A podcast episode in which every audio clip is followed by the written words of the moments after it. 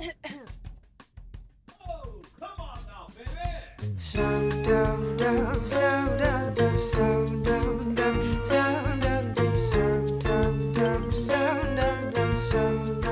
大家好，欢迎大家收听《风风火火》，我是带鱼，我是 Jasmine，今天是我们的第十二期节目，欢迎和我们一起风风火火享受人生。今天啊是这样的，就我们俩在录制之前呢，我们回想起来了一个场景。对，这个场景就是有一次我们俩一起在带鱼家，就凑在一起查看我们的播客邮箱。对，想必大家知道我们有一个播客的公邮，对这个邮箱我们注册好之后，基本上从来都没有看过，就不指望有什么人给我们发邮件。对，这个公邮本来我们注册好呢，是想说如果我们有听友要给我们给一些内容上的反馈和建议，对就可以给我们发邮件，我们就注册了一个，但我们俩从来都没有查过。嗯，那天我们俩就说，哎，好久没看我们的邮箱了，我们快打开看看。对，我们就看到了，打开邮箱之后，我们俩非常激动，因为有两封未读邮件，对整整齐齐的躺在我们的邮箱里面。关键是那个人看起来就是一个正儿八经的，就是发件人，对不像那种机器发的。而且那个题目也起的特别好，嗯大概就是说发现了我们风风火火这样一个好节目，嗯，我们俩就非常激动，然后点开了这两封邮件，嗯，以为我们要接到商务了。对。我记得那时候我们才做了三期节目，对，结果我们就发现两封邮件呢都是机器人发的。对，不是现在的机器人发邮件怎么那么真实？对我记得有一封上面说什么，我们很喜欢你们的节目，然后你们的节目已经在那个 Apple 的 Podcast 里面排名多少名了？它里面说我们在整个我们所在的这个 category，就是休闲娱乐的这个小的分类里面，我们排名第一百八十二名。那个时候我们才做了三期节目，对，他超级会写这个吸引人的标题的，一看就让我们觉得非常感兴趣，然后继续往下读。对，然后越往下读呢，就越发现这是一封广告。最后他是想说，想让我们使用一个分析播客收听数据的 AI 产品，嗯就是他希望把我们转化成他的用户。对对。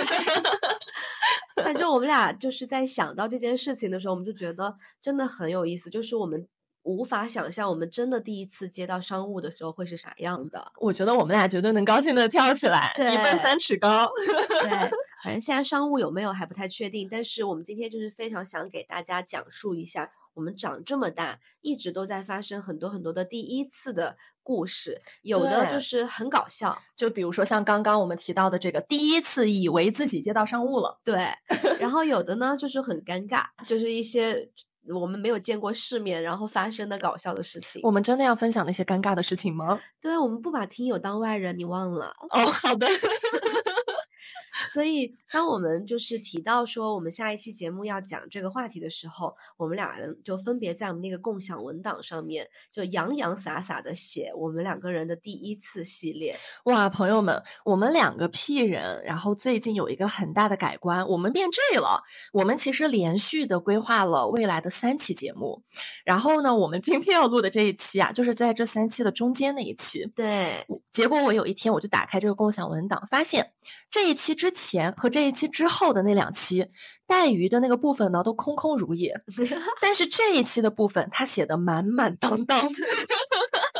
就是想不出来我要负责的那个主题该怎么想，但是这个第一次我根本就不需要思考，然后我就赶紧把它写下来。他真的洋洋洒洒写了一大堆。我跟他说：“你写这么多，咱们肯定讲不完。”所以这个估计又得变成咱俩的一个系列了。咱们就慢慢更新，慢慢讲。我们看看大家有没有很好的反馈，如果大家喜欢的话，我们以后也可以把它做成一个系列，就像我们的屁人荒诞实录系列一样。对，那嗯个就是我们最得意的系列。好的，那我们就接下来开始分享。我们其实把我们的第一次系列分享按照几个主题来排列了。第一个主题呢叫做恋爱篇。关于恋爱篇，Jazz 有一个非常搞笑的故事，你先跟大家讲讲。我要分享的这个小故事呢，是第一次和好朋友一起刷 dating app，嗯，就是社交软件的场景。虽然我这个人的恋爱经验不能算丰富啊，但是在刷 dating app 这件事情上面呢，还是有一些经验的。对，这个你确实是比我有经验。对，黛鱼是一个没有用过 dating app 的人，你是不是没用过？对，好像不太需要。是的，如果大家有听过我们的第一期节目，在里面我们俩互相分享了彼此眼中的对方。然后我在讲黛鱼的时候，我就说他是一个恋爱高材生、恋爱小天才，所以他不需要刷 dating app，因为他一直都有很健康稳定的关系。但是讲到这儿，我突然想起来，我跟黛宇，我们两个人其实是一起刷过一次 dating app 的。嗯，这应该算是第二次我跟好朋友一起刷。所以在我讲第一次之前，我先在这里很快的插播和倒叙一下第二次的场景，因为也很好笑。我记得有一次我们俩在一起吃饭的时候，黛玉她就非常的这个好奇，她就希望我跟她演示一下 dating app 到底是怎么刷的。她也不太知道大家都在上面放什么样的照片，然后写什么样的简介，怎么样去左滑呀、右滑呀之类的，我都不知道啥意思。我就那天跟他演示了一下，这应该是两年前的事儿了吧？对对，我就说你就用我的这个，你刷刷玩吧。当时她的男朋友也是她现在的老公，就坐在她的对面。然后黛玉就拿着我的手机开始左刷右刷。我印象中，我们俩刷着刷着就刷到了一个挺好看的男生，就是看上去又干净又清爽，很有少年感的这种好看。我正准备跟他说，我说我们右滑，我都来不及讲，黛玉就给我左滑掉了。左滑就是取消，就是取消了。你记不记得这个事儿？我记得，我记得。然后我就跟黛玉说，这个男生挺好看的呀，你怎么就给我左滑了？然后他又说他不小心，因为他也分不清左滑和右滑都是什么意思。然后他也觉得非常非常的愧疚，对，他就说现在怎么样挽回呀？那个是 Bumble 嘛，它是不能够你刷了过去之后再把它返回的，除非你充会员。我记得，我记得。然后黛鱼就赞助了我四十八块钱，还是九十八块钱啊？充了一个两周的会员，好像 Bumble 那个会员反正很贵。嗯，然后把这个人刷回来了。但是有后续吗？没有后续，因为 Bumble 这个 app 它是这样的：如果你们 match 之后，在二十四个小时之内你没有回复对方，你就不能回复对方了，你们俩就错失了这个。聊天的机会，就是时间就是爱情，对。但因为大家也知道，我又不喜欢接电话回消息的一个人，更别提就是打开 dating app 回信息了。所以我在 Bumble 上面基本上就是可谓是颗粒无收。因为我就真的不记得回复那些消息，老错过。对，你就 match 了，然后又没刷，然后也白 match 了。嗯嗯。那你第一次跟好朋友一起刷 dating app 是啥样的？哦，如果大家有听过我们的第五期节目，就是《爱的语言》上期，我们专门聊了一期礼物嘛，应该会记得我在那一期的时候提到，我有一个好朋友，他给我送过一个令我印象非常深刻、思路清奇，而且我觉得很适合送给单身朋友的礼物，就是约会。软件的会员，他送给了我一年的会员。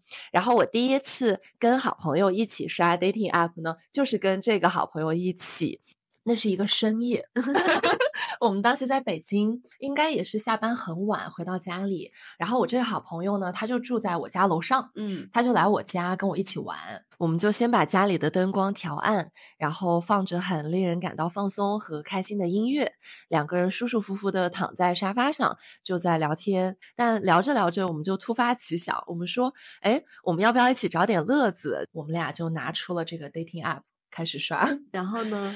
然后我们就 match 到了一些人嘛，match 的意思就是，如果你们双方都点击了右滑。那你们就算是连接上了，你们之后会有一个这个聊天的小窗口，可以发信息跟对方聊天，一般就会开启一个文字聊天的环节。那再之后，你们通过一些聊天，比如说互相问对方一些问题，或者分享一些你的日常，然后两个人都觉得还不错之后，可能再会约出来见面。反正一般这个环节呢是一个文字聊天的环节。但是那天晚上呢，有一个男生他就跟我们发信息，聊了没有一两句。他就邀请我们语音聊天，嗯。其实我当时下意识的判断是，我觉得这个人多少是有点问题的，因为第一，他发信息的这个语气和措辞是很轻浮的，他大概就会说：“嗨，美女，想听你的声音，咱们要不要语音聊呀？”就发这种信息。然后第二是，我们又仔细点进去看了这个人的 profile，就是他的个人资料的这个页面，就会发现他的照片都是高 P 的，P 的非常的精致，所以你也很难判断这个人他真实的呃到底是长什么样。子，通常情况下哦，如果是我自己一个人在刷 app 的话，那遇到这种人，我要不然就是一开始就左滑了，或者就是在后来我就取消匹配，就是直接 unmatch 掉。但是大家也都知道，当你跟你的好朋友一起做一件事情的时候，你们俩可能就会做出来一些很好笑的决策。那天我们俩呢，就是还稍微讨论了一下，说这个人会不会是什么杀猪盘啊？嗯，就反正他看着呢是觉得这个人有点问题的，但是我们就是很好奇，不知道他葫芦里面到底卖的是什么药。嗯，于是啊，我们俩就一致决定要跟这个人聊一聊。就搞清楚这个人到底为什么要跟我们语音，他要干嘛？他的葫芦里到底卖的是什么药？我们俩就跟他发信息说，语音不如直接视频，他肯定被吓到。我们俩还注册了一个那个腾讯会议，就直接给他发了一个会议链接。我们就跟他说，你快点点进这个会议链接里面，因为语音也看不到彼此嘛，我们不如一步到位，就是直接视频。你们不可以直接在那个 app 上面视频吗？那个 app 上好像没有直接视频的功能。嗯，结果在我们发送了这个视频会议的邀请之后，对面的这个男生他就不说话了，他好像被我们吓跑了。哎，你知道你当时刚写这个提纲上面写说第一次用 dating app 嘛？然后你写的是括号，对方邀请我语音，我说不如直接视频。我就想说，我觉得这个故事真的很虎，就特别像你会做出来的事情。对呀，光语音有啥好的？不如视频，我们看一看对方到底长成什么样子。没错，对。但后来呀，也没有视频成，因为这个人就不敢回复我们的消息，就不见了。我们还一直追问他，说咋不上线？说跟你视频呢。这人可能以为我是一个杀猪盘吧，吓坏了。他说没有遇到，没有遇到这样的强劲的对手。嗯，反正跟好朋友一起刷 dating app 很好玩。然后关于呃约会软件本身呢，如果大家感兴趣的话，之后也可以再跟大家分享更多的一些好笑的故事，或者是一些心得经验。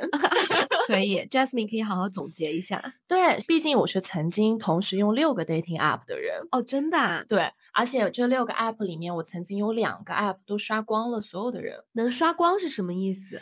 有一些 app 它是有限制的。比如说像他说这个 app 就是每天他只给你推送二十一个人，你刷完就没了，你得等明天更新啊。但是大多数的 app 呢，它是没有上限的，你可以一直刷。嗯，Bumble 和 Hinge 这两个 app 我就刷光了上面所有的人。有一天呢，我就还在兴致勃勃的刷 Bumble，他就突然跳出来了个提示跟我说。That's everyone，就是说已经刷完了。对，他说你已经见过你附近的所有的人了，没有人可以推送给你了。所以你刷完的意思就是你的定位的所在的地方附近的所有注册用户。是的，是的，不是说我刷完了这个地球上所有的人啊，而是说当时在我所在的那个地方，呃，附近我应该是设置了二十公里以内这样的一个范围里面，我刷光了所有的人。啊，对，天哪！然后我打开那个 app 就觉得怅然若失，因为偌大的城市一个人都没了。深圳，而且是对，而且是深圳。嗯，我再插一个故事，我刚突然想到的。好，我跟我哥还有他的女朋友，其实我们三个人关系非常非常好，就很 close。当时我们都在深圳，然后有一天呢，我就跟我哥的女朋友说：“我说天呐，我说你相信吗？我这个两个 app 我都刷完了，他说没有人可以刷了。”嗯，然后呢，他就很会抓重点。他问我说：“那你抓到过你哥吗？” 然后我就跟他说：“你放心，我说我告诉你一个好消息，目前 Tinder、Hinge、Bumble，他说 CMB 还有陈这六个 App 上都没有我哥。对，因为毕竟你全部刷完了，你真的没有碰到你哥。对，你是最有话语权的。对，然后我哥就对我们的这个，因为我们有个三个人的小群，嗯，我哥对我们俩的这一段聊天记录表示非常的无语。他也是一个从来都没有用过 dating app 的人，嗯，对，因为我讲了很多这个 dating app 的故事嘛，黛玉都没有办法插话，因为他没有刷过。要不然你讲讲你擅长的领域吧，就是正儿八经谈恋爱的这个领域。我我不擅长哈，首先就是，然后可能大家也听出来，我今天有一点点感冒，但是我就没有像上次感冒那样子跟大家讲说我今天要少说话。因为上一次其实我说了这句话之后，我那一期节目讲了挺多话的。对，我就给大家分享一下我第一次的办公室恋情好了。好，嗯，就是我不知道大家有没有接触过办公室恋情。然后我呢跟石哥其实我们两个就是办公室恋情开始的。嗯，然后关键的是什么呢？关键是我们两个人都在一个团队，然后我们两个是同一个老板。我们两个的项目还有非常多的交集。对，戴宇有一次给我发了一张照片，那个照片上只有三个人，分别是他、石哥和他们俩共同的老板。对。我就是说，你们公司这也太好了，这都允许。我们公司倒确实是没有限制，但是我们的老板当时是确实不知道我们俩在谈恋爱。是你们以为他不知道呀？他是真不知道，他不知道，他是整个公司最后一个知道的人。真的假的？对。那你俩平时在公司也不眉目传情吗？没有，就是我就想跟大家讲，就是我第一次办公室恋情的这个故事啊，就是我们两个鬼鬼祟祟的，我们俩呢，就是有一个特别搞笑的事情是在。隔离的时候，嗯，就是那段时间，因为大家都在家办公嘛，嗯，我跟石哥就都在房间里面。然后我们当时租的那个房子挺小的，是一个开间，就是走进去就是一个床，嗯，然后没有客厅，就是就是零室一厅这种的，嗯嗯。然后呢，我们俩就在一个空间下，我们但是要开同一个会议。当时我脑子一抽，我就说，哎，这不挺好的，咱俩在一块儿就开一个话筒就行了。然后石哥。就像看傻子一样看着我，他说：“你难道没有意识到这个会暴露我们俩在一起吗？”我说：“哦，对对对，哦，因为我们俩还没有公开嘛，那阵大家还不知道。”对，嗯。然后我们俩当时就非常的可怜，我们在一个房间，一个在房间，一个在厕所，就躲着，然后开那个不同的 Zoom 会议。哦，开的是同一个 Zoom 的会议，然后我们俩都在一个项目里面。你们俩在同一个会上，但是一个躲在客厅，一个躲在厕所，假装不在一起，假装不在一起。而且我们俩都怕串声，所以必须得戴着耳机。我想知道谁躲在厕所，当然是史哥。太可爱了，对，就我们就躲在两个角落，然后这个是一个特别搞笑的事情。然后第二个呢，是我们的老板当时好像安排我去一个挺远的上海郊区去办一件事情，见个客户。然后呢，其实我当时就拉上了石哥跟我一起，因为我一个人去，然后很晚回，他也不放心嘛，所以我们两个人一起去见的客户。然后呢，但是我老板不知道，他就跟我说，就是我当时要见完客户了，他就跟我讲，他说。你那个这么晚，要不要就是找一个你男朋友过来接你什么的？因为那时候他不知道我有没有男朋友，我也没跟他讲。然后我就说不用了，不用了。然后他说那要不然我让那个石哥来接你吧，反正。呃，他也是个大男人，然后也没什么事儿，就让他来接你好了。我说不用了，不用了。这岂不是正中下怀？对。然后他还是很操心，他就去找了石哥，他给石哥打电话。然后我刚挂完我老板电话，石哥就接到老板电话了，然后他就说那个带鱼在哪哪哪儿，然后几点结束，你去接他一下，大家都是一个 team，互相帮助吧。你老板这么好，你俩还瞒着他？对他到后面就是我们就基本上全公司的人都一直跟我老板讲说，你知道你下面两个下属在谈恋爱吗？然后他说我不知道呀，他说怎么可能？然后就来就来问我们俩，然后我们就当面就承认了。哦，我们就说其实你如果问的话，我们会第一时间承认的。但是因为你一直都没有怀疑过，所以我们就觉得没有必要讲。我都不知道是你俩的演技太好，还是你的老板实在是太迟钝了。我老板就很大条，他就很大条，对，嗯，因为我是对于这件事情，我觉得会很敏锐的感受到两个人他们有点意思的，嗯，因为那个气氛都会很不一样啊，就很暧昧啊，然后互相照顾之类的。你老板居然从头到尾都没发现，他没有发现。那你们跟他坦白之后，他是什么反应啊？他当时就是有一种好像有点生气，就假装生气，说你们俩居然瞒着我那么久。但是他又觉得我们俩贼配，因为他一直想撮合我们两个。没想到根本不用他使劲儿，你们俩本来就在一块儿了。对。我就想说，提到办公室恋情嘛，大家就肯定会觉得有很多浮想联翩呀，不知道这是什么样的故事，嗯，会不会有很多压力呀之类的。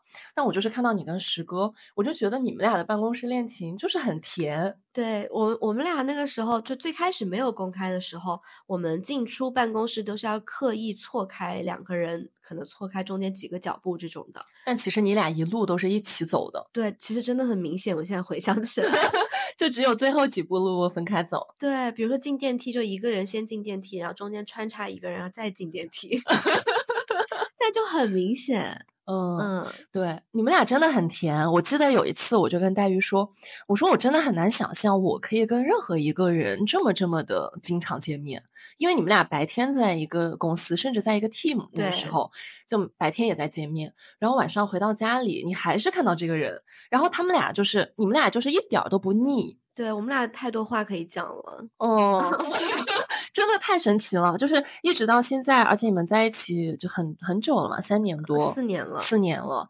然后居然在这种每天见面的情况下，居然还能有这么这么多话可以讲。对，而且有一次，你们知道吗？就是黛玉当时有一段时间在家里休息嘛，因为身身体要要恢复，就在家里休息。但那个时候石哥还要去上班。有一天，黛玉就发微信跟我说：“他说你知道吗？我感觉自己现在好像在谈异地恋。对，我说是觉得好像一天到晚都见不到人，就见不到我说天男朋友。呐，就只有白天八小时没见，就谈异地恋了。对，反正就是很甜。以上呢就是恋爱篇跟恋爱相关的，不知道大家听过瘾了没？但是不管你们还听没听过瘾，我们都要进入到下一个篇章了，叫做没见过世面篇。对，这个没见过世面啊，就是我们两个人有很多很多可以分享的内容。对，我就先来抛砖引玉，分享一个吧。好，然后我印象最深的事情呢，其实就是我第一次在国外的超市结账的时候，因为之前我从来都没有预料到结账这个环节它会是一个坎。我就想说，在超市买东西，我就去挑所有我需要的东西，然后结账不就好了吗？嗯，没有想到在结账的时候非常尴尬。就是在结账的这个时候呢，当时在这个国外的这个收银员，他就帮我装好了所有的东西之后，就问我你需不需要 cash back？嗯，就 cash back。对，那个时候我就其实我没有太听懂，嗯但是我也没有好意思问他是什么意思。嗯，我就看到他这个我插着信用卡的这个 POS 机上面给我显示了几个选项，嗯大概分别是二十美金、五十美金、一百美金、两百美金这嗯几个。然后我又根据我自己的理解，我想说应该是要给我钱。对，因为你听这个词就是一个 cash 就是现金嘛，back 就是返回给你，对，所以你一听就是说那个收银员问你要不要钱，我就想说，那我就选最大的，我就选了两百美金。对，你就心想肯定是越多越好呀。对啊，然后他就真的给了我两百美金，嗯他就给了我这个现金，我就既疑惑又忐忑又有点开心的走出了这个超市。然后那天下午后来呢，我就发现其实是我自己的信用卡上面的额度就少了两百美金，相当于是我通过这种方式提现了，就从信用卡里面提出来了现金。对我我我记得就是你给我讲这个故事的时候，我就非常的能够共情，因为我当时刚刚去国外的超市的时候也是，就他每次都会问我说你要不要现金，你要不要现金？你都怎么说呀？我说 no thank you，因为我心里面想，我说怎么会有免费的钱送给我呢？对果不其然，这个钱就是我们自己的钱。对，还是你比较拎得清。我当时就想说，为什么我们的英文课本都不教这些真正实用的场景下你应该说的话呢？所以朋友们还是要多学英语。对，那说说你吧。我跟你说，我没见过世面的事情就是搓澡。就我第一次搓澡这个事情也是非常搞笑的。嗯我嗯们当时我记得我跟石哥是在二零二二年的时候吧，我们当时订就是有一个随心飞，呃，当时不是有很多的航空公司出了随心飞，于是我们基本上每个周末就可能选一个地方飞过去。有个周末我们就飞去了锦州，因为那时候特别想吃烧烤，嗯、然后去锦州吃烧烤呢，肯定就是到了东北嘛，就是不可避免的就得去搓个澡。十个又是个北方人，他就邀请我去搓澡。然后我作为一个南方人，我从来都没有去搓过，我就想那就试一下吧。但是我对这个事儿，我就仅仅是想要看一看，就是打开一下自己的那个眼界，见见世面。我也没说要进去要干嘛，就是搞多久，我们就买了一个很基本的那个入场券，好像一个人就四十块钱，很便宜。这么便宜，嗯，但那个洗浴中心非常的富丽堂皇，没想到居然四十块钱就能进去。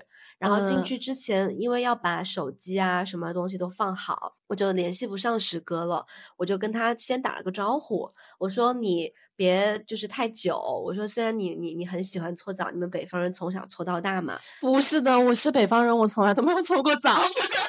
你没有搓过，那等会儿你可以讲讲你的故事。对，对，然后嗯，呃，对，然后我就跟他商量，我说就是你快速的去，快速的回，我说我肯定进去转一圈我就出来了。你就是想进去看一看是什么样子的，对，嗯，呃，对，我就说你别让我等太久啊。然后我说我可能先出来，我就在外面那个自助餐什么的，就是吃吃喝喝等你。哦，那边还有自助餐啊，嗯，对。这么好，然后他嗯就说好的，没问题。然后他就速速的就冲进去了，然后我就慢慢进去晃悠晃悠，就看一下这个池子是什么什么药池。你知道先泡嘛，泡了之后，然后就是有个阿姨的一片地方，然后那个阿姨就会给你说要怎么搓。我说我看一眼，我不搓。然后阿姨就说：“哎呀，他们当时跟我讲说什么，在东北泡澡不是身体上的洁净，是灵魂上的升华。”哇反正就贼会说。我一看那个泡澡的价格，就搓搓澡的价格也很便宜，就什么三十块钱到六十块钱不等，最多可能也就一百八十八这种的。嗯，然后我就看了一下，我说行吧，我说要不我感受一下那个牛奶。所以你本来没想搓澡的，然后被阿姨们一忽悠，对，你我就选了一个项目，对，嗯然后搓着搓着呢，那个阿姨就开始给我介绍，说有一个项目叫百花齐放。好会起名字啊，对我说什么叫百花齐放？你这花怎么齐放了呢？嗯他嗯，就说这个百花齐放其实也很简单，就是嗯你在搓澡的过程中呢，就是帮你把你的头发包一个发膜，然后脸上给你敷一个脸膜，哦，然后脚上敷一个足膜，哦，然后全身就是除了搓澡之外，还会给你做一些什么花瓣啊、精油啊，就是听起来就是那种真的是很贵妇的享感觉非常享受哎，我都很想试一试。对，然后他们又很会讲话嘛，一会儿又说：“嗯哎呀，南方小姑娘就是嫩啊。哦，然后就是夸的你就是心花怒放的。嗯，然后我说：“来个来来来一个百花齐放吧。不是这歌谁谁能拒绝呀？我也想试一下怎么样百花齐放。”真的，而且他们那个阿姨贼会，你知道吗？就她帮我嗯搓澡，搓着搓着，然后她还会就是招呼旁边的阿姨过来看我，看你，我不知道为什么。就是说你细皮嫩肉的呗，对，让大家都来欣赏一下。就是说南南方姑娘第一次来，说大家一起来就是给她鼓鼓劲、加加油之类的。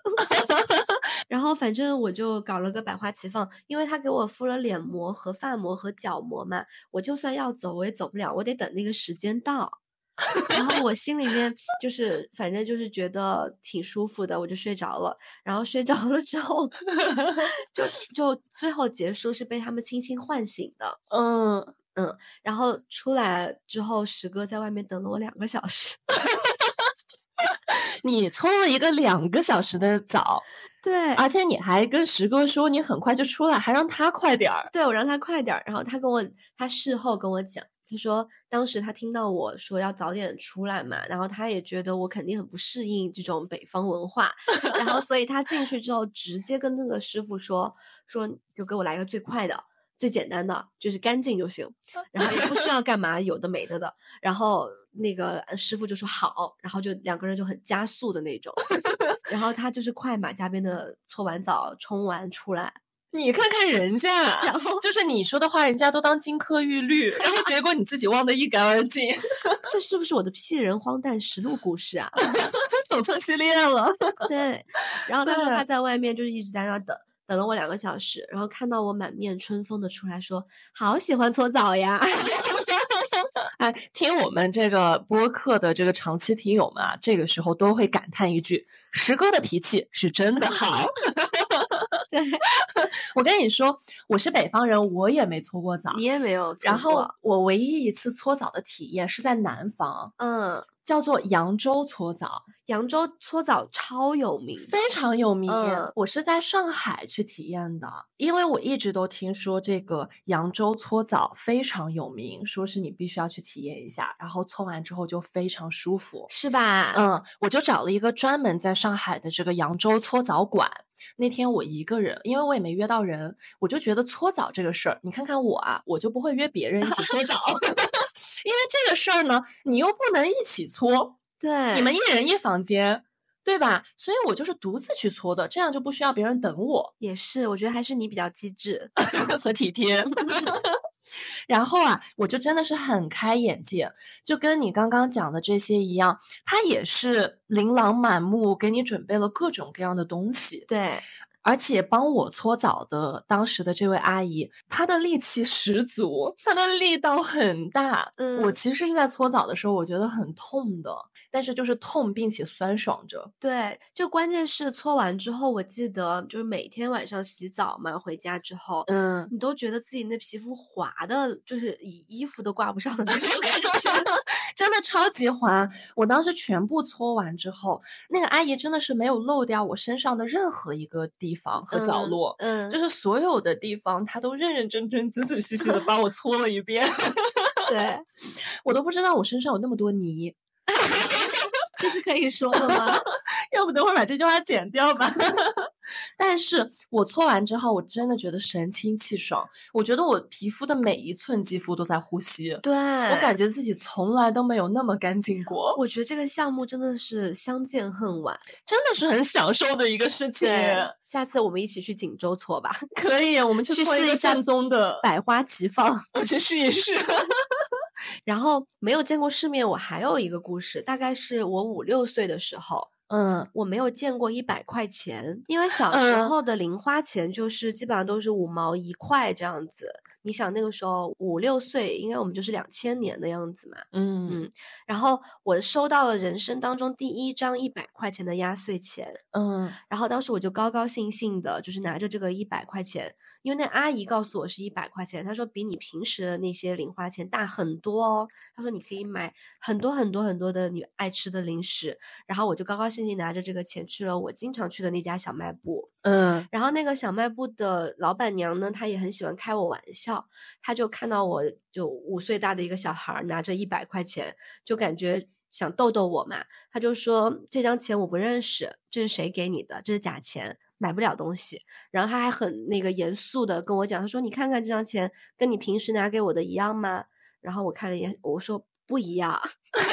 然后 他是想逗逗你，是不是啊？他想逗逗我，然后嗯他其实也是想告诉我说，那个这个钱太大了，他找不开，他想要让我拿个小一点的，比如说十块、五块这种都还好嘛。嗯，因为我买的零食就五毛钱一包，你看他要找我他要找你九十九块五。对啊，然后他就很假装严肃的逗我，就说这个钱他不认识，嗯然后嗯说你被骗了什么的。然后我五岁嘛，我就很生气，就我觉得给我钱的这个阿姨怎么能骗我呢？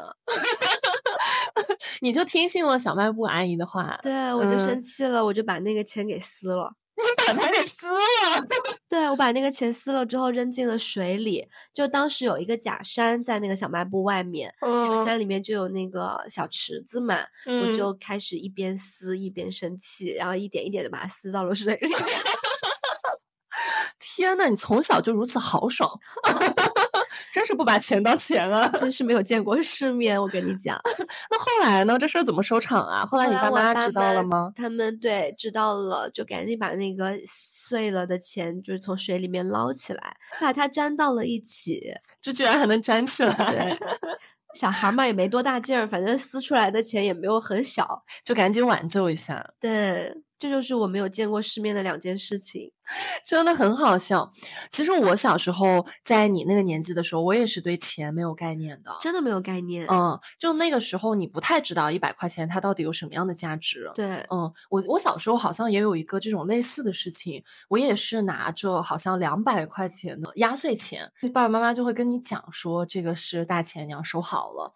但我那个时候就是很阔气和豪爽，我就去请我当时在小学的好朋友一起去吃东西、吃零食，嗯，然后一天之内就把两百块钱花光了。真的就花给了，也是我平时最经常去的那个小卖部。然后晚上回家之后，我爸妈就哭笑不得，有点儿，他俩没想到我这么守不住钱。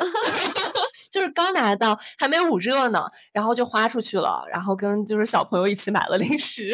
对，因为那时候真的没有概念。对你没概念，嗯然后后来我就发现零食是吃完了嘛，然后钱都没了，我其实也有点失落，想说 这个钱去哪儿了呢？钱怎么这么不经花呀？对，这就是我们的没见过世面篇。嗯，然后我们啊，其实下面还准备了一个这个叫做第一次做饭篇。对，第一次做饭，我觉得这个故事啊也是非常好笑。其实他也有一点像没见过世面，也是没见过世面。对，对你先讲还是我先讲？我我先讲一个吧。好，我抛砖引玉啊。就我小时候第一次学的第一道菜，就做的第一道菜，我妈妈教我的是水蒸蛋。水蒸蛋是鸡蛋羹还是就是蒸鸡蛋啊？啊，就鸡蛋羹，哦，就是大家普遍见到的那种，就是白呃那个黄黄的，然后平平的，像布丁一样的那个鸡蛋羹。对，鸡蛋羹最好吃了。嗯，然后我们那边叫水蒸蛋。然后呢，当时我当时应该也是小学三年级的样子吧，我妈妈就是教我做这道菜。她说，她说这道菜反正也没有什么难度。这是一道菜啊。对。我发现带鱼对于很多吃的的形容都很奇怪。他以前非常郑重其事的跟我说，面不是饭，面不是饭，对面是面。他如果吃饭，就是必须得是吃米饭才叫吃饭。对啊，然后现在你又说鸡蛋羹是一道菜，你就想，那它叫什么？叫一道蛋。不好意思啊，我们有一点儿，我们今天有点兴奋。然后他就说教我做这个鸡蛋羹的话是最最好的入门的一道菜品，因为也不太需要油炸或者是开那种炒啊什么之类的，会溅起来嘛，就比较简单。对。然后我妈妈那段时间我很忙，她基本上都是早上出门之前就上班之前跟我叮嘱一下，就说这个很简单，就是把蛋打到碗里面加水，然后上锅蒸就好了。然后我就觉得挺好的呀，那我就学会了，我就把蛋打到了碗里面，然后呢在那个蒸锅的下面加了水，然后把蛋和那个碗放在了那个蒸笼的上面，把盖子一盖就开始蒸。然后我妈妈中午回来检查。他就发现我蒸的那个蛋怎么只有一坨，就是不是一个像我们见到的那种软软松松的那个布丁一样的质感，而是像呃一个收缩紧了紧了之后的那个蛋，就瘪进去了，是一个浓缩的蛋。对，然后我妈就说怎么会这样呢？她说你还要多加一点水。嗯，然后我说好，然后第二天我又把那个蛋打在了碗里搅和搅和，然后我在那个下面的锅里面又多加了一点水。然后呢，我就把那个基本上下面那个蒸锅的水都要加满了，嗯，然后那个碗放在上面，我又蒸蒸了之后，我妈回来检查，发现怎么那个蛋还是一坨，就是那种浓缩的蛋。跟前一天是一样的，一模一样，没有任何变化。他就问我，他说你有没有多加一点水？我说我多加了很多的水。嗯，然后我妈说，那你第二天再试试，你再多加一点水。我妈那个时候其实对我的养法其实也有一点放养嘛，就她希望我自己去努力的尝试试错什么的，她也没有干涉太多。然后说好，于是第三天。我又在那个锅里加了很多很多的水，哎，你这个人真的还是挺执着的，就是硬要把一件事情做成。对，然后那个水就在那个蒸锅下面，就是都溢出来了，我的碗都要飘起来，你知道吗？天呐，你这加了多少水啊？就在锅里加了很多很多水。嗯，后来我妈就是那天她是在家里看着我做的，她才终于恍然大悟，就她一直让我多加水，其实是在碗里面多加水，但我一直理解是在锅里面多加水。你加错地方了。对，就相当于我打了那个蛋之后，我没有在蛋里面加任何一点水。所以它就是蒸了之后它就干，嗯，它就会浓缩，就变成了一个蛋饼。哎，我今天最大的这个 learning 就是通通过你讲这个故事，我感觉我学会了怎么做鸡蛋羹，是不是很简单？听上去非常简单。对，嗯，但我是我是真的学了三天才学会，学了三天，然后全靠自己这个超高的悟性。对。哎，我那时候每次蒸出来那个干瘪瘪的蛋，其实真的挺难吃的。然后我妈妈每天回家，她都会把那个那一碗鸡蛋就大口大口的吃掉。她说不错，明天肯定做的比今天还要好。天呐，这简直就是鼓励式教育的范本。对，自己的女儿辛辛苦苦做的蛋，再干再扁也得把它吃了。蛋饼 还吃的津津有味。对，说起来，第一次学做饭啊，因为我也是不会做饭嘛，我一丁点儿都不会做。我知道，我知道，我们听友们也知道。跟听友们解释一下，呃，但是呢，我刚去美国上学的时候，我当时其实是想要立志学一下做饭的。嗯，因为一来呢，是我觉得这个还是一个必备的生活技能。对吧？你说平时你去别人家开 party 啊，干嘛的？那每个人都会说，我可以贡献一个什么菜，我可以贡献一个这个那个。那我每次都是说，我可以贡献一瓶酒，我带着酒来，那是久而久之也不好嘛。嗯我就觉得这是一个必备技能。二来呢，在国外吃饭也比较贵嘛，那如果自己做饭呢，还是能够省不少的钱。对，我记得当时你还专门跟我说了，说做饭挺省钱的。是，我就下定决心要好好学做饭。然后就有一天，我的这个体内我就觉得有一股洪荒之力，我就那天特别想做饭。嗯嗯，我就决定先从简单的开始啊。我记得，呃，有很多的人都跟我说，烤箱其实很好用，嗯用它来做饭又简单又好吃。我就决定做我的第一道菜，叫做烤鸡翅。啊，嗯，我就去家附近的 Whole Foods 买了这个冰冻的鸡翅，然后在网上呢就查了这个东西应该怎么做。嗯我记得当时我应该还发微信，大概问了你一下，大概要多少的温度，然后烤多久。嗯嗯，然后我记得我当时应该是用四百五十度的高温烤了一个小时，嗯在里面，然后我就非常期待这个自己亲手做的鸡翅。大家也知道烤鸡翅有多好吃吧？后来时间一到呢，我就嗯、呃戴上了这个从烤箱里面把东西拿出来的这个厚厚的手套，因为我害怕烫到自己。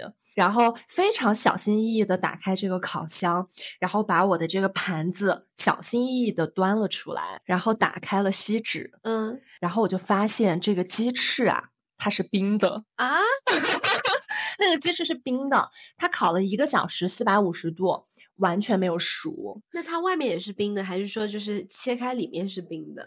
它就是整个都还是冰的。对我就是把我的手套脱掉，然后去用手摸那个鸡翅，是冰它很显然是冰的和生的。啊，对，因为我当时就很困惑，我想说这烤箱是不是坏了？嗯嗯，我就发信息问我的室友，嗯我说你们有用过这个烤箱吗？它是不是坏了？室友就说没有啊，我们用的时候是好端端的。嗯我说他今天好像出毛病了，就是做东西都做不熟。他们就说好，他们回来之后看一看。后来终于等到晚上，我的室友他们也回到了家，然后我的室友 他问我说：“你的这个鸡翅是不是没解冻啊？” 你没有解冻，直接就是拿出来放到烤箱里，对，他说烤箱是好的，但是你没解冻。所以你当时烤鸡翅也没有腌制或者是怎么样？哦，没有啊，我就是把那个烤鸡翅从冷冻的盒子里面拿出来，就放到了烤箱。你可真行！你是不是觉得做做饭很简单？当时还觉得说，哎，只要买好鸡翅拿回来放进烤箱烤就行了。对，网上就是这么说的。他是哪个教程啊？你绝对没有问过我，我跟你说。我没问你吗？没有，我记得当时你是结束之后发了一个这个冰冻的鸡翅的照片给我，你说你猜怎么着？我今天第一次做饭了，但是结果鸡翅是冰的。结果花了这么大的力气，等了一个多小时，还没吃到肚子里。那个时候我是有点没常识，我真的不知道它要先解冻。我以为烤箱那么高的温度肯定是能烤得熟的。那个时候你大几啊？哦，研究生。我们不要在这个时候暴露我们的年龄。哎，真的很搞笑。对，但我跟你讲，就是即便是我是从三年级就开始学做饭嘛，我第一次使用烤箱的时候也搞了一个很大的乌龙。你看吧，烤箱这个东西就是很容易出岔子。对，就我记得当时是在呃大二的时候，当时就嗯出国，然后交换的那一年。那个时候，其实国内真的我们没怎么用过烤箱，嗯就不像现在有很多那种便携式的小家用烤箱。对，然后第一次在美国用烤箱，我就特别兴奋，因为我很喜欢当女主人，就是招待大家。然后我就邀请我们所有的朋友们，就是中国去美国留学的这几个一一届的朋友们，就到我家里面来。然后我就说给大家烤面包，然后烤烧烤、烤金针菇。我就开始在那边忙活嘛，然后大家就在旁边喝东西、看电视啊之类的。我我还让大家都不要来帮我的忙，因为我就是希望大家可以安心做客人，我要做主人的那种。嗯，然后结果你猜怎么着？就是我做了那个面包，烤出来之后，大家吃里面是有浆的。什么叫有浆的？就是做面做那个面包，其实你是要把面粉和上水，然后搅搅搅，然后呢发酵，发酵完之后就是去那个烤箱里面烤嘛。但是正常情况下，你的面包里面就是那种松松软软的质地，就是烤好了的情况下。嗯，但是他们吃到的面包里面是爆浆的，然后我当时就是不是就是那个流心奶黄包的感觉？对，然后我就骗他们，我就说这个是我做的流流心的面包，但是我当时也觉得哪里不太对劲。后来呢，大家开始吃饭了嘛，嗯，就是开始吃那个我烤的金针菇，有一道菜是金针菇，呃，放放了一些蒜泥啊那些，就有点像国内咱们吃的那个烧烤里面的那种金针菇。嗯，然后大家吃的金针菇呢，吃着吃着，他们说怎么感觉这个金针菇啊有一股金属的味道。然后我当时真的不容置疑，因为我觉得我从小就开始学做饭，我怎么可能做饭出任何的问题，对吧？我就跟他们讲，嗯我说这可能是美国的金针菇就是这个味道。你发现了没？我们俩遇到这种事情，第一反应都是怪别人，对，你是怪烤箱箱，你是怪金针菇。对，后来我就是带大家吃饭的时候，我就嗯觉得我得自己悄悄在旁边研究一下到底出了什么问题。嗯然后我就看了一下，我发现我没有分清楚华氏度和摄氏度。哎，你知道这个是一个非常非常常识的不能再常识，连我都知道的事情吧？我知道，我我其实也知道华氏度和摄氏度，但是我就是在看那个攻略，就是做饭的那个菜谱的时候，我看的是国内的菜谱，然后呢，美国的烤箱又用的是华氏度，对，所以你忘换相当于是算了。我没有换算，对我忘记了，就相当于比如说，他说要用一百五十摄氏度烤三十分钟的面包，假设啊，那其实一百五十摄氏度应该是三百零二华氏度，应该哦。调成三百零二烤三十分钟，但我没哦，有换算，我就用一百五十度的华氏度去烤了三十分钟，相当于是六十五摄氏度，所以大家吃到的东西是生的。全是生的。你还骗别人说美国的金针菇就是这个味道。哎，你这也提醒我了，我之前那个四百五十度的烤箱的那个温度，听上嗯去很高嘛，但它其实也是华氏氏度对，对对，嗯，所以其实你当时还做的挺好的，因为你是用的华氏度。我做对了，所有的事情。除非就是没有解冻。那你这个大家会不会吃坏肚子呀？反正我就说那个大家今天都辛苦了，就是回去之后吃一点藿香正气液啥的。哎，我特别好奇，后来还有人敢去你家吃饭吗？反正这个故事在我们那个交换留学圈里面，反正就挺出名。广为流传，你就出名了。对，大家都说就是以后带鱼带来的那个 party 的食物要谨慎谨慎，对，真的很搞笑。真的很好笑。没想到我们都在这个做饭的时候，都在烤箱的这一步上遇到了滑铁卢。对，没有想到。那我们再讲一下，就是呃，闪亮登场篇吧。哎，好，那我先讲。好，因为我有一个比较近期的故事，就发生在去年二三年呢。我是第一次给我的一个好朋友嗯去当伴娘，结果我没有想到，就是在这个伴娘的这个现场啊，嗯、也出了一些小的这个插曲。怎么了呢？那第一是这样的，因为熟悉我的这个听友肯定也知道，就是二三年呢，我是一整年都顶着一头粉色的头发对，在生活。染了一头粉发。大家知道粉色的头发有多么多么难打理和保持这个颜色吗？它特别特别容易掉色。嗯，首先，你要把头发漂到非常的浅，那漂色就很伤头发了。然后好不容易染上这个淡淡的粉色呢，洗两周它基本上就没有颜色了。嗯，所以那阵我为了保持这个颜色是非常辛苦、辛勤、勤劳的，每次都用一个粉色的洗发水去洗我的头发，嗯，这样子就会让它比较保持颜色。我还记得当时我的洗澡水都是粉色的对，那个因为那个粉色洗发水就是粉色的，还有粉色护发素。啊，对对对，我是紫色的洗发水加粉色的护发素。嗯嗯，然后呢，结果就要去当伴娘了嘛。当时这个现场的新娘以及其他的伴娘都是黑色的头发，我就觉得粉色的头发会有点太突兀，但是我又不忍心把我的头发染成黑色，于是啊，我就陷入了两难。怎么说？就是我又不忍心染成黑色，但是我又得在那个现场尽可能的让自己不要抢别人的风头，不要抢啊新娘子的风头嘛。所以你干了什么事情？所以我就想到了一个小妙招，我就在淘宝上买了一盒黑色的粉饼，我就想把它涂在我的头发上。是粉饼，就是专门涂头发的，还是是涂脸的呀？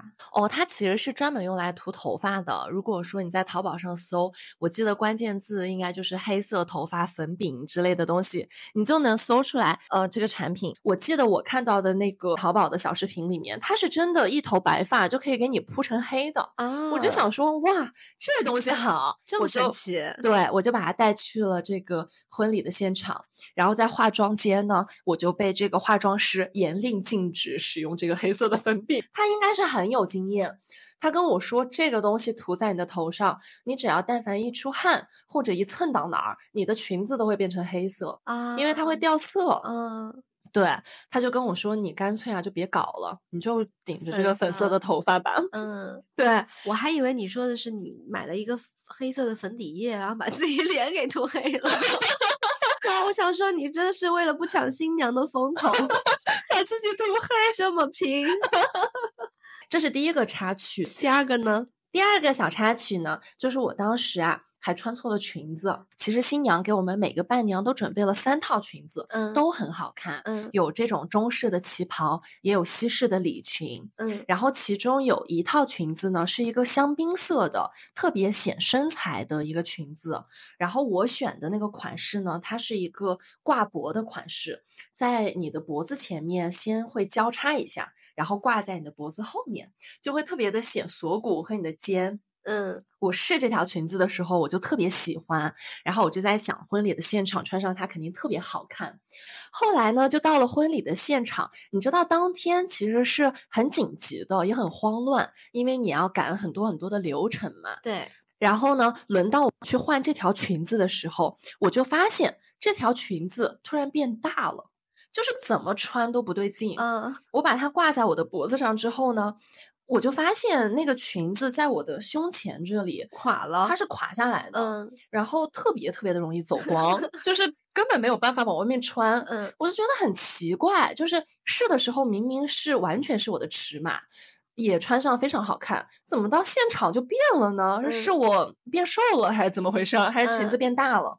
我想不明白，但是又很着急嘛，我就用手把我的这两边儿。那个裙子多余出来的这个晃荡的布料就揪着，然后去准备拍照，然后化妆师就实在是看不过眼了。当时现场就他们就化妆师应该和服装师，反正有两个工作人员就过来，一个人在我左边，一个人在我右边，拿着针和线开始帮我缝裙子。哦，就在那个拍合照的现场，就所有人都在等我缝裙子，缝好之后再去拍照。因为那个裙子真的是就是松到没办法去拍，特别容易走光。后来回家我还是觉得这个事儿就怎么这么奇怪呀？裙子就变了，就很诡异，是不是？对，我就想不通。我就去翻我之前试这个裙子的照片，然后我一看到照片，我就恍然大悟，我就知道出了什么问题。嗯，就是我在婚礼现场的时候穿错了这条裙子，我忘记它怎么穿的了。嗯，它的那个挂脖的带子应该先在脖子前面锁骨这里交叉一下，嗯，再挂到脖子后面去，这样就刚刚好。嗯，但我在现场的时候忘记要交叉一下了。就其实应该是要绕一下，就相当于是绕一圈，然后你头这样套进来的时候，上面跟下面正好长度就合适，刚好就贴合。对，但你没有绕的话，就中间那一段就很垮。对，我就没忘记在胸前绕一下了，然后我直接就挂到了脖子后面，所以那个裙子整个上半身 是垮了下来。然后服装师他们还给你把那个裙子给缝上，对，还改了一下。现在那个裙子也没有办法在胸前绕一下了，因为已经缝上了。这裙子完全变成了另一条裙子。哎，你这个真的特别典型。就有的时候我在网上可能买了一条裙子，我觉得模特穿着好好看，然后我买回来自己怎么穿怎么觉得很诡异。然后也是因为有一些衣服，比如说什么后面有一个交叉的那种吊带这种的，你有的时候没绕对，你不知道怎么搞。对，然后 整个人就是非常的凌乱，然后穿起来感觉就是一个买家秀，一个卖家秀。对，你知道我在婚礼现场，我就以为自己闪亮登场吧，就肯定不灵不灵的很好看。结果没想到在现场非常慌乱的缝了裙子，还还顶着一头粉头发。对，在那个照片里面非常突兀。你真的很好笑，你才好笑。你讲讲你的闪亮登场吧。哎，我的闪亮登场是真的，就是大家千万别去搜啊，就是 我我第一次拍微电影。就是在大学的时候啊，你知道你不说还好，你一说我们的听友就会去搜吧。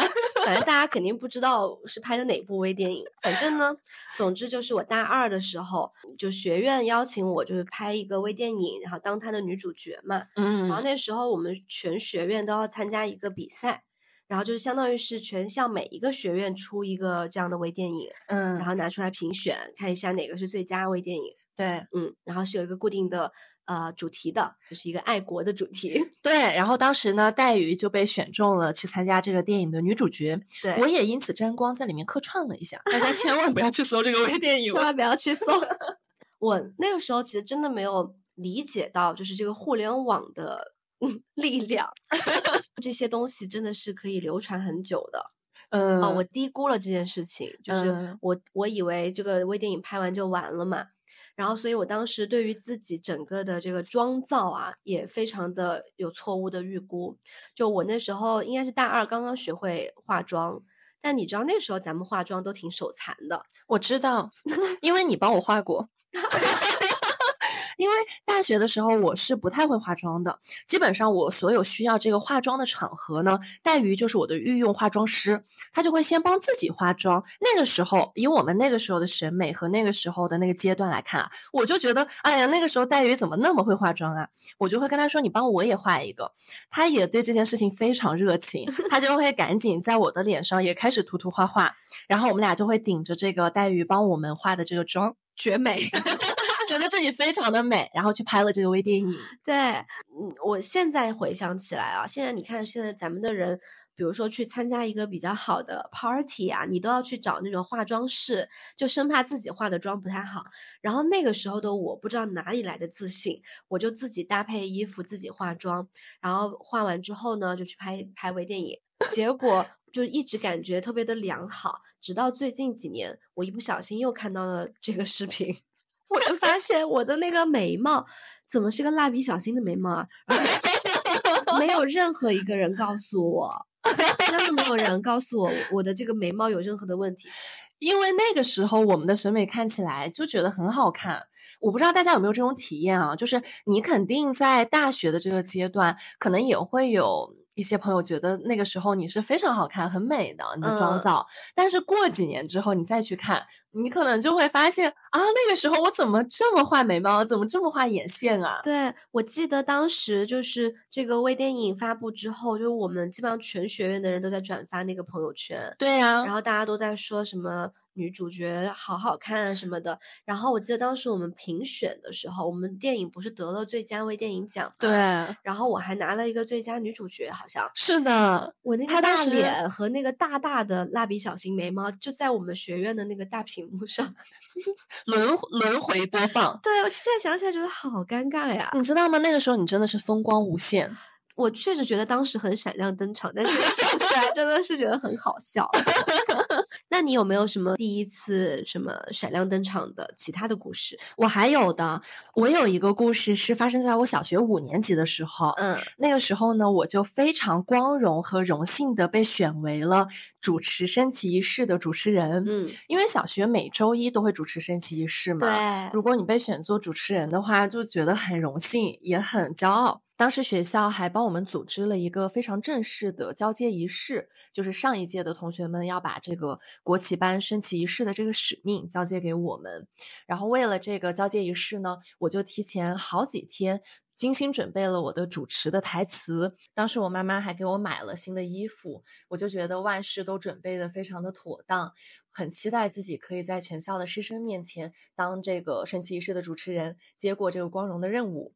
结果啊，到了正式交接的那一天呢，真的是好巧不巧，我 那天就太阳很大，然后天气也很炎热。我们就在这个国旗杆的下面就站了很久，因为在正式开始之前呢，学校的体育老师就要给全校一到六年级所有的人调整队形。嗯，对，就在这个调整队形的过程当中，其实太阳就一直晒的我稍微有一点点中暑，我就觉得有一点点不舒服。啊，对，然后结果就在这个正式开始的时候，就正要轮到我讲话了，我在全校的师生面前晕过去了。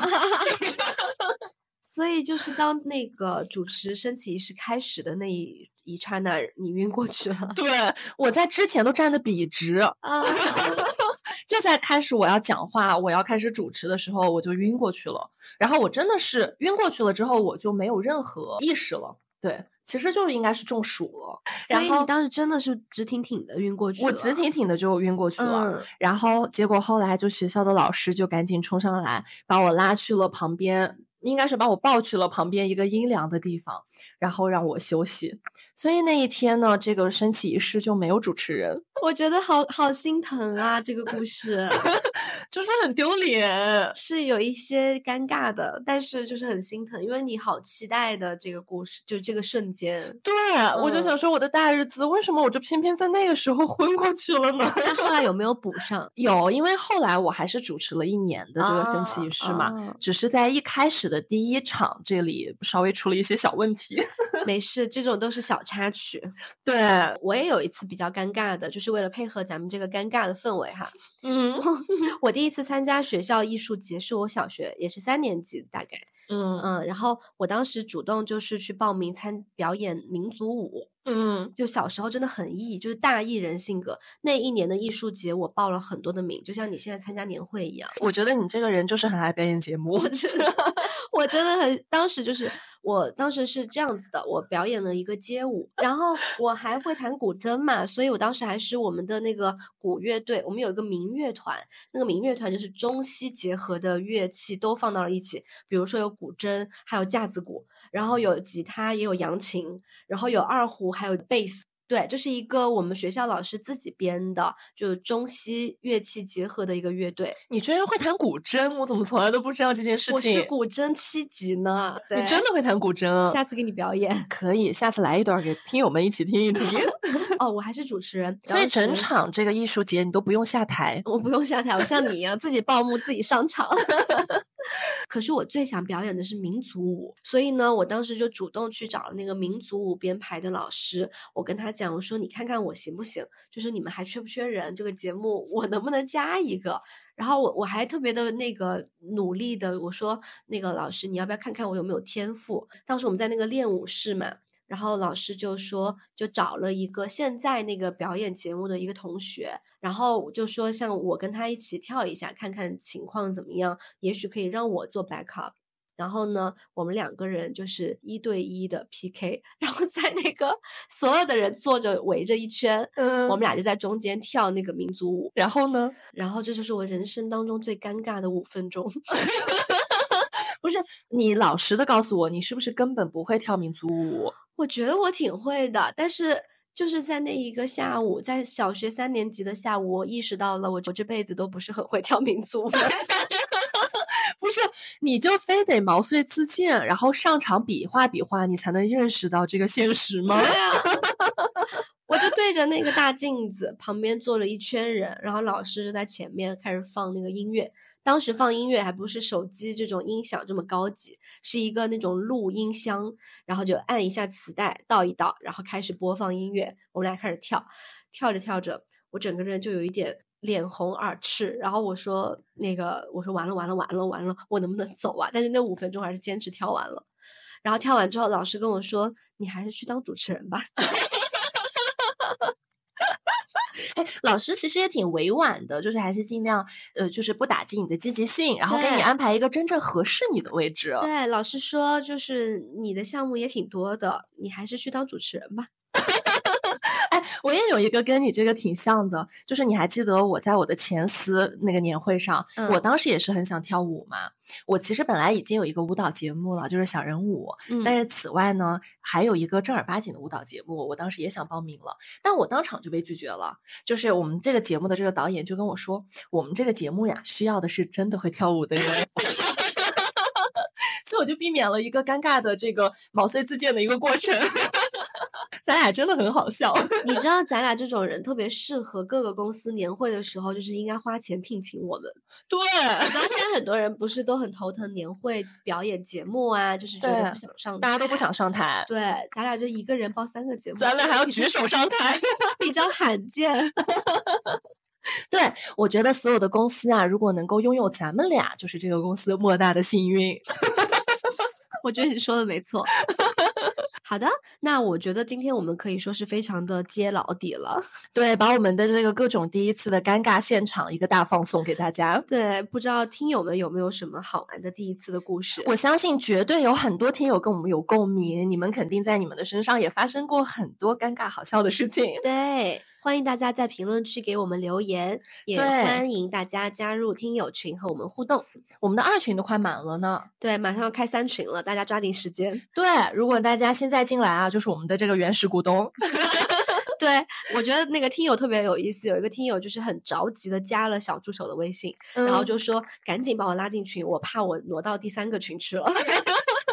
我们的听友真的超级可爱，而且我们的听友还会主动请缨，说自己要当广州的这个听友群听友会会长。对，所以我们现在就有了广东、香港的一些这个分会场的会长。是的，然后每次有新听友进群，他们都会很热情的出来营业。对，真的，我们听友群的氛围真的超级好，太可爱了。对，欢迎大家加入我们的听友群，一起来跟我们唠嗑充电。对，是的。然后我们本档播客呢会在每周六晚上二十四点更新，欢迎大家在小宇宙、喜马拉雅、荔枝、QQ 音乐、网易云音乐、苹果 Podcast、Spotify、微信公众号，还有豆瓣等平台订阅和收听。我们入驻豆瓣了，是的，欢迎大家。然后呃，大家也可以在豆瓣给我们打打分。那我们下期再见，拜拜，拜拜。